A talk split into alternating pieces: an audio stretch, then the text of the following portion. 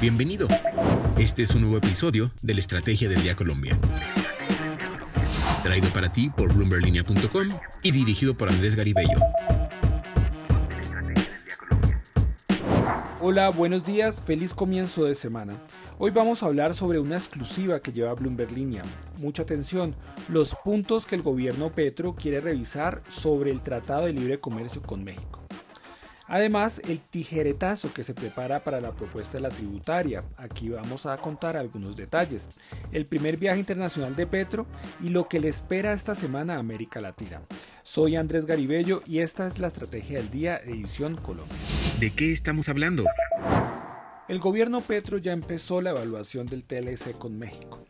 Tal como lo cuenta este lunes María C. Suárez, periodista de Bloomberg Línea, ya se ha hablado con gremios económicos en una revisión de algunos de los puntos claves del acuerdo comercial que se firmó en 1994. El presidente de la ANDI, por ejemplo, Bruce McMaster, le dijo a la Estrategia del Día que ese tratado ha sido, en sus palabras, muy duro con Colombia. Escuchemos a María C. con toda la información y los detalles de esta importante noticia. Bloomberg Línea confirmó que en las reuniones que ha adelantado el ministro de Comercio, Industria y Turismo, Germán Umaña, con empresarios de diferentes sectores, se han tocado cinco puntos clave para revisar del Tratado de Libre Comercio con México que se firmó en 1994. Entre esos puntos están la homologación de productos, la acumulación y norma de origen y la cooperación técnica. Y es que para los empresarios este acuerdo ha resultado totalmente asimétrico. Escuchemos a Bruce McMaster, presidente de la ANDI. Duros en la parte metalmecánica y no nos han permitido, digamos, realmente poder entrar de forma amplia a ese mercado. Eh, y por el contrario, nosotros aquí recibimos los automóviles mexicanos. Eh, de hecho, una, una, importante o, fábricas y empresas muy importantes se han ido de, de Colombia se han ubicado en México y entran a Colombia como si fueran productos locales eso no le hemos puesto nunca una observación. Sin embargo, para Olga Lucía Lozano, directora de OCAPI, el Observatorio de Internacionalización y Competitividad de Colombia, esta revisión no debe hacerse porque el acuerdo comercial sea deficitario y se pretenda cambiar y mejorar esta balanza. Y Colombia no puede evaluar la balanza comercial deficitaria como un elemento para negociar. Me parece que ese punto de partida está erróneo, porque hay que preguntarse por qué yo no exporto más todo se puede revisar. Entonces, el punto es que no vayamos a revisar para supuestamente mejorar, creyendo que eso va a, mover la aguja de la balanza comercial. Porque yo no creo que así sea. Lo que debes saber. Gracias María C. Ahora tres datos para tener en cuenta este lunes. El primero, la TRM amanece en 4.388 pesos el mercado muy pendiente del impacto que ha tenido las palabras de Powell, jefe de la Fed, el pasado viernes sobre la posibilidad de la salsa de tasas. El segundo dato, quiero retomar lo revelado por este medio el viernes sobre la reforma tributaria. Fuentes que están trabajando en el proyecto de ley y en hablar con el Congreso dicen que en la reforma tributaria tendrá un tijeretazo. Se vuelve, se evalúa mejor la posibilidad de pasar de 25 billones de pesos a 16 billones de pesos. Además, se estudia cambiar 50 de los 69 artículos. Esto quiere decir el 70% de la norma. Es decir, el camino no está tan fácil como se veía al principio en el Congreso. Y el tercer dato, Petro tendrá su primer viaje internacional de su mandato. Lo hará a Perú, donde se verá este lunes con el presidente Pedro Castillo, quien no ha sido nombrado mucho por Petro desde que es presidente. Cabe recordar que Perú y el gobierno Castillo vive una profunda crisis desde lo político, donde ha hecho 68 cambios en el gabinete en el último año, una cifra histórica, y está acusado de hechos de corrupción.